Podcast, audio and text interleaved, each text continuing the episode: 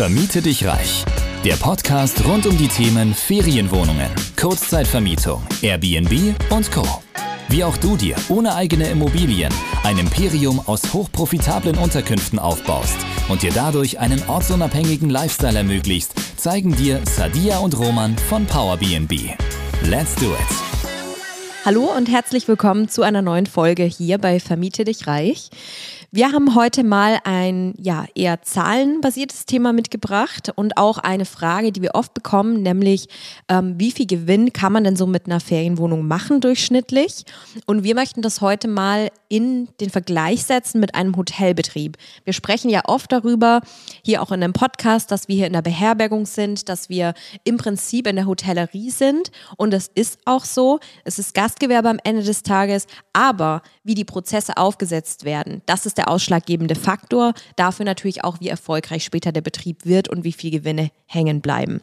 Und darauf möchten wir heute mal eingehen. Im Prinzip auf die Frage, wie viel Gewinn macht ein Hotel durchschnittlich und wie viel Gewinn eine Ferienwohnung bzw. ein Apartment-Hotel. Genau. Also zunächst ist, glaube ich, erstmal wichtig, dass man nicht von totalen, absoluten Zahlen spricht, sondern eher von prozentualen Angaben, weil ja. da können wir natürlich wesentlich mehr davon mitnehmen, weil letztlich ist das ausschlaggebend äh, die Gewinnmarge und nicht, was eben absolut hängen bleibt. Ähm, Dementsprechend, wir haben ja mal das Internet durchsucht und äh, haben mal uns auf die Suche begeben, was eben durchschnittlich ein Hotel an Gewinnmarge hat. Mhm. Und ähm, man konnte es immer wieder sehen, verschiedene Statistiken, dass circa 10% die Gewinnmarge bei einem Hotel ist. So, das klingt jetzt äh, wahrscheinlich recht wenig für den einen oder anderen, aber was man da nicht vergessen darf, es sind ja riesige Hotelkomplexe oft. Also die haben nicht nur zehn Zimmer, die haben meistens 100, 2, 3, 400 Zimmer, manchmal noch mehr. Und dann ist es natürlich so, dass da teilweise sogar Millionen in einem Monat umgesetzt werden. Und wenn dann natürlich da 10 Prozent hängen bleibt, dann sind wir schon bei 100.000 Euro, wenn wir jetzt von einer Million ausgehen. Und das ist natürlich schon extrem. Genau. Also du hast es jetzt schon kurz angesprochen, dass im Prinzip natürlich die Gewinne davon abhängen, wie umfangreich der ganze Betrieb ist, wie der natürlich von der Immobilie her auch aufgesetzt ist, was alles angeboten wird und so weiter. Also man kann sagen, es wird entschieden durch die Prozesse, wie viel am Ende des Tages hängen bleibt. Und das, was du jetzt so grob beschrieben hast im Hotel, was würdest du sagen, was so die größten Kostentreiber wahrscheinlich sind? Also 10% Marge nochmal, um zu sagen, ist ja an sich jetzt, klingt jetzt erstmal nicht viel. Da gibt es andere Geschäftsmodelle, wo eine bessere Marge drauf ist. Wieso ist es beim Hotel relativ klein, aber die absoluten Gewinne dann doch eigentlich ganz gut so. Mhm.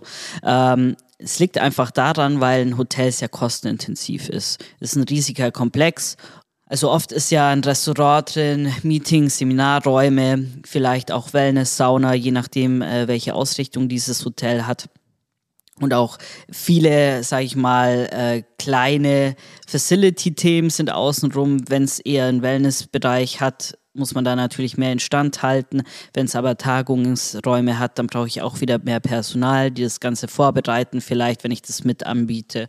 Also das sind so ein paar Sachen, äh, die sind von Hotel zu Hotel unterschiedlich, aber da wollen wir gar nicht so genau schauen.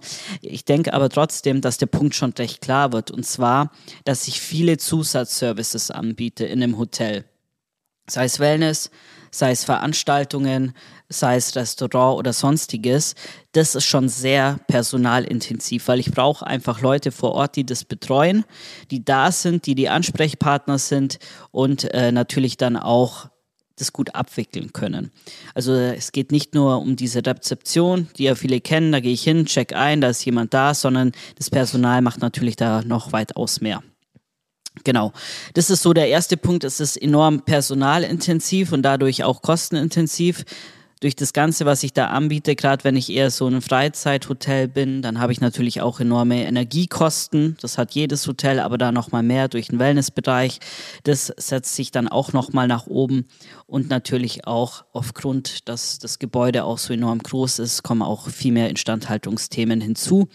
Und ich würde sagen, der größte Kostentreiber ist natürlich jetzt, wenn man mal die Pacht bzw. die Miete ausschließt, immer noch das Personal in solchen Fällen. Definitiv. Also du hast eigentlich schon alles gut zusammengefasst, kann man sagen, warum das Hotel so kostenintensiv ist. Ich brauche für diese ganzen Zusatzservices wahnsinnig viel Personal. Ähm, als Beispiel, ich meine, wir waren im November in einer klassischen Hotelanlage, typisches Ferienhotel, Resort im Prinzip, mit Swimmingpools, mit Bar, mit Café, mit Restaurant, mit ähm, Veranstaltungen. Genau, Veranstaltungsmöglichkeiten. Da waren auch immer so Hochzeiten noch am Strand, mhm. haben die geplant, da gab es unterschiedliche unterschiedliche Locations, dann Activities wie äh, Segeln, Tauchen und so weiter und so fort. Das war alles direkt vom Hotel. Das ist im Prinzip so eine ganze Welt an Aktivitäten, die da angeboten wird. Na, und du kennst es vielleicht ja von dir, wenn du in Urlaub gehst, ähm, wenn du so der Pauschalurlauber bist oder All-Inclusive-Urlauber und das ganz gerne machst, du gehst wahrscheinlich nicht nur dahin, um nur am Pool zu chillen. Vielleicht ist es deine Lieblingsaktivität, aber du gehst auch dorthin, um zu frühstücken, um lecker Abend zu essen, um vielleicht auch eine Tour vom Hotel aus zu buchen, um vielleicht mal ein Boot zu mieten vom Hotel aus, um ja dort Sportaktivitäten in Anspruch zu nehmen. Und ähm, das ist eigentlich ja diese ganze Welt an Aktivitäten, die den Gästen geboten wird, um eben auch diesen All-Inclusive-Faktor natürlich herzustellen. Natürlich sprechen wir jetzt hier nicht nur von All-Inclusive-Resorts, grundsätzlich hat ein Hotel, sobald wir von diesem klassischen Hotelcharakter sprechen, dass es eben auch Restaurant, Seminarräume oder ähnliches dabei hat. Ähm, grundsätzlich sprechen wir allgemein von diesem Modell und hier haben wir natürlich immer sehr viel höhere Kosten und Personalbedarf, ähm, ja einfach aufgrund der Strukturen und auch der Größe des Gebäudes, als jetzt eben bei einer einzelnen Ferienwohnung oder bei einem Apartmentgebäude. Genau. Und vielleicht können wir da mal kurz ein bisschen näher drauf eingehen. Ähm, was denn jetzt wirklich so die Unterschiede sind und welche Kostenblöcke oder welche Prozesse dann auch wegfallen beim Apartmentbetrieb, was das Ganze natürlich auch gerade in 2024, würde ich sagen, umso attraktiver macht, weil der Personalbereich wird zunehmend noch immer schwieriger, war es auch die letzten Jahre schon, aber es ist einfach wahnsinnig schwierig, Personal zu finden und vor allen Dingen für zum Beispiel gastronomische Bereiche. Genau, so sieht's aus. Dementsprechend, ähm, der eine oder andere kann sich schon denken, was bei einem Apartment äh, nicht der Fall ist. Natürlich die ganzen Veranstaltungen und äh, Sonderangebote fallen letztlich weg. Das heißt, ich habe wirklich nur die Räumlichkeit, die ich mieten kann und sonst passiert da eigentlich nichts. Ich bin Selbstversorger als Gast, ich mache mir selber das Frühstück, ich kümmere mich selber um meine Aktivitäten, wenn wir, sag ich mal, eher in Ferienregionen unterwegs sind, in der Stadt auch gehe ich halt auswärts irgendwo frühstücken, vielleicht hol mir was schnell beim Bäcker. Also das fällt alles weg. Wir haben wirklich nur diesen Aufenthalt in der Unterkunft und äh, dementsprechend muss auch beim Check-in niemand vor Ort sein die jetzt uns hier schon länger verfolgen, denen ist ganz klar, äh, das kann man digital abwickeln äh, und dementsprechend muss auch niemand vor Ort sein bei einem Check-in. Das heißt, ich habe kein Personal, was permanent vor Ort sein muss. Das ist schon mal der Faktor Number One. Die Leute können einfach einchecken.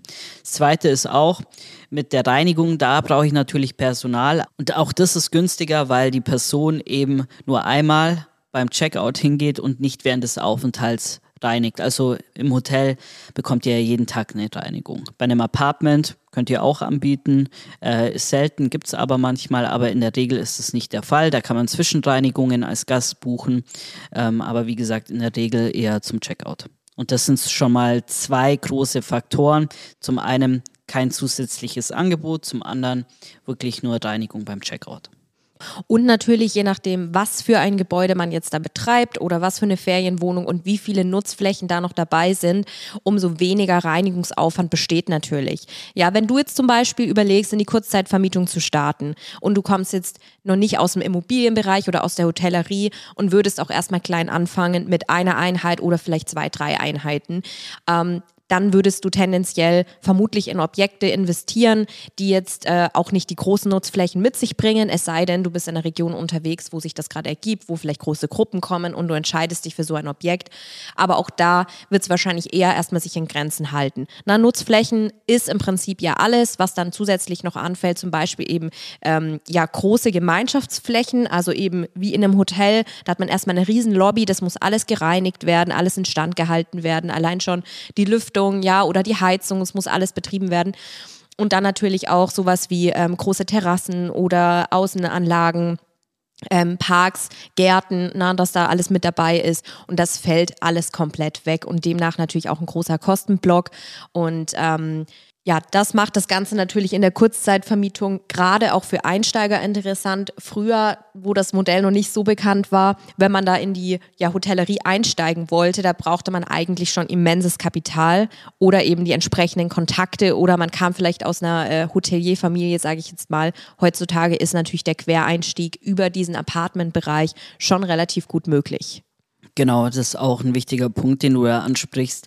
Ähm, die Einstiegsbarriere ist wesentlich geringer als bei der Hotellerie oder klassischen Hotellerie, äh, ist auch nicht so kostenintensiv im ersten Schritt, sei es jetzt die Investitionskosten, die Fixkosten oder die variablen Kosten. Es zieht sich wirklich so komplett über den ganzen Kostenblock, dass man relativ kostengünstig im Vergleich zu einem Hotel einsteigen kann und ist natürlich auch dadurch ein geringeres Risiko. Richtig. Vor allem aber auch ähm, ja, zukunftsfähig. Ja, und ich glaube, das ist der größte Punkt und das ist auch, weshalb wir auch immer wieder darüber sprechen, warum es jetzt gut ist, in die Kurzzeitvermietung einzusteigen, ähm, weil wir haben einfach diese diese Zeit, in der es immer schwieriger wird, wenn man ein Businessmodell verfolgt, das sehr personalintensiv ist. Und das haben wir eben im operativen Bereich bei den Ferienwohnungen oder Apartments nicht, wenn man von Anfang an alles digital aufsetzt. Und wenn man sich da vielleicht nochmal die Guest Journey anschaut, der Gast bucht digital, der Gast ähm, kommt und reist an und bekommt im Vorfeld schon komplett automatisiert alle Nachrichten. Da muss niemand irgendwie nochmal zehnmal telefonieren mit dem Gast und äh, erklären, wie das alles abläuft, sondern es wird schon schriftlich alles automatisiert übermittelt. Der Gast kommt und checkt von alleine ein. Und auch da, jeder, der viel am Reisen ist, vielleicht auch geschäftlich sieht und dem ist aufgefallen, dass mittlerweile alle Hotels so ziemlich umsteigen auf digitale Check-in-Systeme beziehungsweise automatisierte Check-in-Systeme, weil eben dieser Kostenblock komplett eigentlich unnötig ist am Ende des Tages. Warum sollte da eine Person sitzen, nur um Leute einzuchecken? Also davon muss man immer weiter wegkommen und das ist eben das Schöne bei den Apartments und auch bei Apartmenthäusern. Wir haben ja auch solche Häuser mittlerweile schon im Betrieb, das funktioniert reibungslos. Und selbst wenn mal irgendwie noch mal ein Gast eine Hilfestellung benötigt, kann man das Ganze telefonisch machen. Man benötigt aber keine Rezeption vor Ort. Ja, und dann im Prinzip Thema Reinigung hast du schon angesprochen. Auch hierfür gibt es ja, wie gesagt, die Tools und Systeme, dass alles automatisiert übermittelt wird an die Reinigungskraft. Sie geht hin eigenständig, macht ihre Arbeit, kann auch digital zum Beispiel ähm, Bilder übermitteln oder es können digitale Kontrollsysteme eingeführt werden, sodass eben auch hier äh, nicht wie früher im Hotel, wo dann nochmal nach jeder Reinigung jemand durchgegangen ist und geguckt hat, ob alles passt, dass das eben auch nicht mehr notwendig ist und wegfallen kann. Deshalb, da wird sich einiges tun in der Zukunft im Thema, ja, Hotellerie, Gastgewerbe, Beherbergung im Allgemeinen. Und der Trend wird tatsächlich dahin gehen, dass es immer weniger Hotels geben wird und dafür natürlich mehr digitale Hotels. Digitale Hotels werden viel weniger Rundum-Angebot haben, wie es jetzt in der klassischen Hotellerie ist. Und deshalb wird ja, ich sag mal, viel im Mittelsegment in der Hotellerie wegfallen, ersetzt werden eben durch digitale Modelle. Und auch im Budgetbereich wird es reingehen. Man sieht es jetzt schon, BNB Hotels zum Beispiel äh, haben eigentlich auch nur noch einen digitalen Check-in, außer die haben gewisse Kernzeiten noch, je nach Hotel, da sind manchmal noch Leute da, aber letztendlich kann man sich vor Ort digital selber einchecken bekommt einen Code, geht aufs Zimmer, das war's.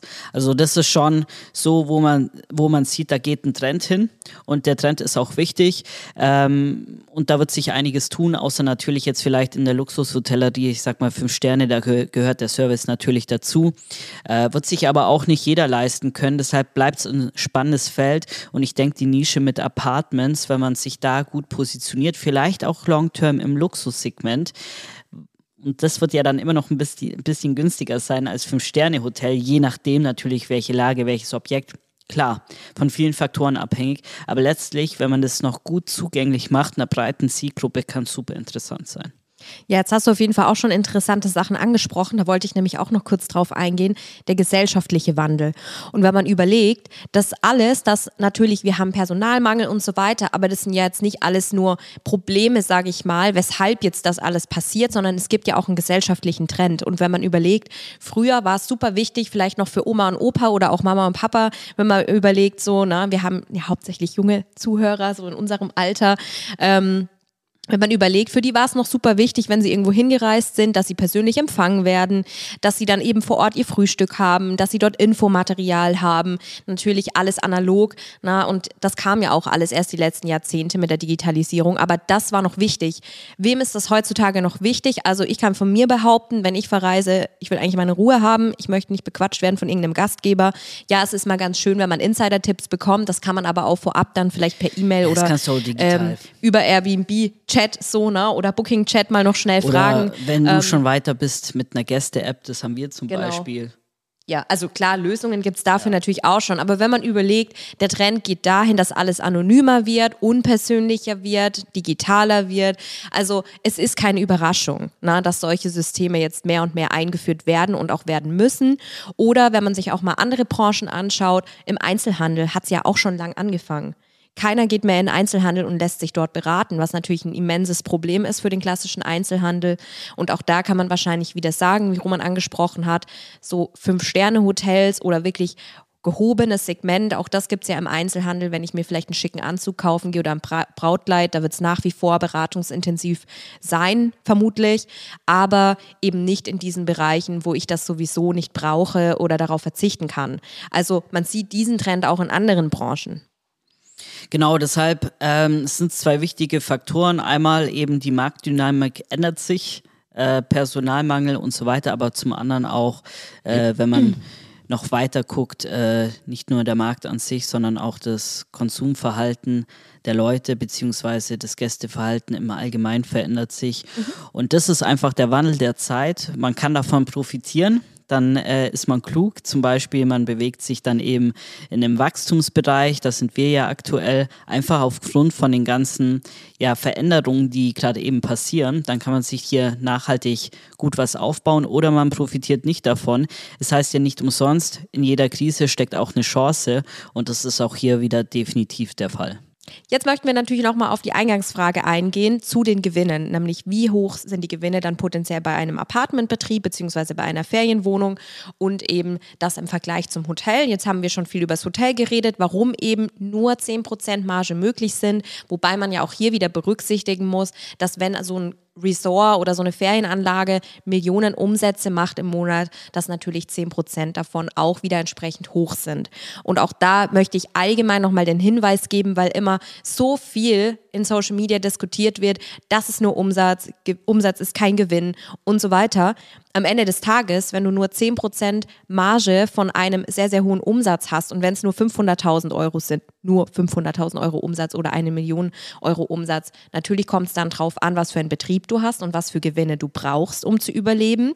Aber hier immer berücksichtigen, dass ja, wenn man das mal runterrechnet, es trotzdem ein sehr, sehr guter Gewinn ist. Und jetzt haben wir ja darüber diskutiert, bei Apartments habe ich eben sehr viel schlankere Prozesse. Bedeutet, ähm, ich bräuchte vielleicht sogar, wenn ich jetzt mal eine provokante Aussage tätige, weniger Gewinne als beim Hotel, um zu überleben, weil ich habe ja gar nicht so diese krassen Kostentreiber. Natürlich habe ich Kostentreiber, aber nicht so hoch wie beim Hotel. Und trotzdem kann ich viel, viel höhere Gewinne machen, was das Ganze sehr viel interessanter macht. Und was würdest du sagen, Roman, was für Gewinne möglich sind bei einem Apartment oder Apartmentbetrieb? Also es kommt immer drauf an, natürlich, äh, wo du bist und was du hast, also wo liegt das Objekt und welches Objekt ist es. Ähm, das ist schon mal ein wichtiger Punkt zu berücksichtigen, deshalb pauschal kann man es nicht sagen. Dann spielen auch so Faktoren rein wie zum Beispiel, wie lang sind meine Aufenthaltsdauern, wie hoch sind meine Reinigungskosten. Also das sind ja, sag ich mal, logische Konsequenzen, die auf die Marge einspielen. Deshalb wir rechnen also bei uns jetzt explizit im Betrieb ähm, gibt es eine Range, weil das hängt auch wieder von Lage und Objekt ab. Aber wir sind bei circa 30 bis 60 Prozent. Marge und äh, dementsprechend kann man da schon relativ viel anstellen. Äh, wichtig ist halt immer nur zu verstehen, dass es wirklich am Objekt und an der Lage hängt und dass man da nichts pauschalisieren kann. Und an der Marktdynamik in ja. dieser Zielregion, genau. weil wir eben zum Beispiel auch und deswegen 30 bis 60 Prozent könnte jetzt auch äh, ein Zuhörer, der vielleicht noch nicht in der Materie drin ist, falsch verstehen, weil es so eine, weil es so eine breite Range ist. Aber es ist so, weil eben de facto eine Region vielleicht eher kurze Aufenthalte hervorruft. Dadurch hast du dann eben einfach höhere Betriebskosten im Monat. Eine andere Region zieht vielleicht eher Langzeitbucher an und die Leute bleiben fünf, sechs, sieben Nächte am Stück, weniger Reinigungskosten, weniger Betriebskosten. Das ist eine Dynamik, die sich unheimlich stark auswirkt auf dieses Kosten- und damit auch eben Zahlenkonstrukt, wie viel auch letzten Endes hängen bleibt. Und deswegen darf man hier nicht irgendwie pauschalisieren oder sagen, äh, warum hat das Objekt nur 30 Prozent Gewinn und das andere 60 Prozent. Es kommt eben, wie Roman gesagt hat, auf die Region, auf das Objekt, aber eben auch auf das Pricing letzten Endes an. Das Pricing bestimmt nämlich auch mit, bekomme ich eher lange Aufenthalte, bekomme ich eher kurze Aufenthalte und die Zielgruppe bestimmt das wiederum auch. Senioren werden wahrscheinlich ein bisschen länger wo bleiben, einfach weil sie noch von früher so geprägt sind. Ähm, und junge Leute oder in der Stadt, wenn viele Geschäftsreisende da sind, die kommen vielleicht auch oft mal nur für zwei Tage. Oder es sind Geschäftsreisende, die suchen für mehrere Wochen was. Das sind so viele Faktoren, die hier Einfluss drauf nehmen. Genau, also und die auch zusammenhängen. Zum Beispiel, wenn du sagst, hey, äh, da kommen Senioren, die bleiben länger, ja, die zahlen aber auch tendenziell eher weniger, weil die kommen aus einer älteren Generation. Für die ist 100 Euro schon Luxus. Also die haben damals äh, 40, 50 Euro umgerechnet Mark äh, wahrscheinlich noch weniger äh, für einen Aufenthalt für eine Nacht bezahlt und das ist jetzt halt gar nicht mehr vorstellbar. Zumindest nicht zu dem Standard. Genau. Deshalb, da spielen viele Faktoren rein. Natürlich werden wir auch nicht mit einem Apartment äh, eine Million Umsatz im Monat haben. Ein Apartment macht auch wieder je nachdem ähm, zwischen, sag ich mal, 1000, was wirklich sehr schlecht an Umsatz ist, ähm, ja. 1000 Euro Umsatz, da bist du eigentlich schon fast je nach Miete eigentlich in der Verlustzone. Also das ist eher weniger der Fall, aber gehen wir jetzt einfach mal vom Worst Case aus oder auch wenn ich im Harz aktiv bin, da habe ich ja noch sehr günstige Miete äh, zwischen 1000 und 8000 Euro und je nachdem, wenn ich da 20, 30, 40, 50, 60 70 äh, Prozent daneben. Das kann ja jeder für sich mal rausrechnen, was dann da hängen bleiben könnte. Aber wie gesagt, realistisch zwischen 30, 60 Prozent. Genau, also um euch hier jetzt vielleicht noch abschließend ein kurzes Beispiel zu geben. Ähm, wir haben Objekte im Betrieb, die machen so durchschnittlich 6000 Euro Umsatz im Monat. Und das sind Objekte teilweise, die ähm, vom Segment her jetzt kein Luxus sind, sondern mittleres Preissegment ähm, und damit auch ich würde sagen, von den Leuten her jetzt keine niedrigpreisig äh, zahlenden Leute, aber auch jetzt nicht die im ganz gehobenen Segment. Wir sind jetzt im sehr guten Mittelfeld unterwegs und ähm, befinden uns in einer ähm, urbanen, aber auch ländlichen Lage. Ähm, genau, 6000 Euro durchschnittlicher Umsatz im Monat und da haben wir circa eine Gewinnmarge von 50 Prozent also 3000 Euro Gewinn vor Steuern im Monat. Und das ist dann schon eine ganz gute Zahl, womit man dann mal auch entsprechend weiter wachsen kann, wenn man überlegt, wie stelle ich mich strategisch auf. Ähm, wenn ich jetzt ganz am Anfang bin und ich akquiriere so ein Objekt, kann ich natürlich diese 3000 Euro Cashflow auch wiederum weiter investieren. Oder ich habe zumindest schon mal ein Objekt, das für sich alleine sehr gut operieren kann. Und ich kann eben nebenher sozusagen oder parallel weitere Objekte aufbauen. Also wie ihr seht, es ist viel möglich, aber man muss natürlich auch schauen, ähm, was wirklich realistisch in der Region oder mit dem Objekt ist. Grundsätzlich können wir aber festhalten, im Vergleich zu einem Hotel sind die Margen besser, aber der Umsatz auch nicht ganz so hoch. Natürlich, wenn man das dann repliziert, 10, 20, 30, 40 Mal äh, macht, dann habe ich auch irgendwann hohe Umsätze und äh, dann bleibt natürlich auch von der Marge einiges hängen und dementsprechend, ja, ist es auf jeden Fall was attraktiv ist, denke ich. Genau, also hier nochmal eben der kurze Abriss für euch. Vielleicht hat ja dem einen oder anderen noch ein Grund gefehlt, warum man 2024 damit starten sollte. Auf jeden Fall, weil es ein wahnsinnig zukunftsfähiger Markt ist, weil ihr schlanke Prozesse aufsetzen könnt. Und ich kann nur sagen, wenn man ja in der aktuellen Zeit es schafft, sich ein Business aufzubauen, das sehr lean und sehr schlank und sehr digital ist, dann sichert das natürlich immens das Überleben versus ein Betrieb, der sehr kostenlastig ist, sehr personalintensiv, sehr prozessgetrieben in dem Sinne, dass ich nicht viel digital machen kann. Also das sind natürlich Dinge, die man heutzutage berücksichtigen muss, wenn man sich als Unternehmer äh, aufstellen möchte oder auch eben sich selbstständig machen möchte mit so einem Business. Also in dem Fall nehmt die Dinge nochmal mit als Anregung.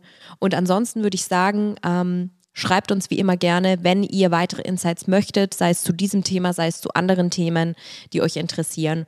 Und ähm, ich verbleibe mal so bis zur nächsten Folge. Genau, startet gut in die neue Woche.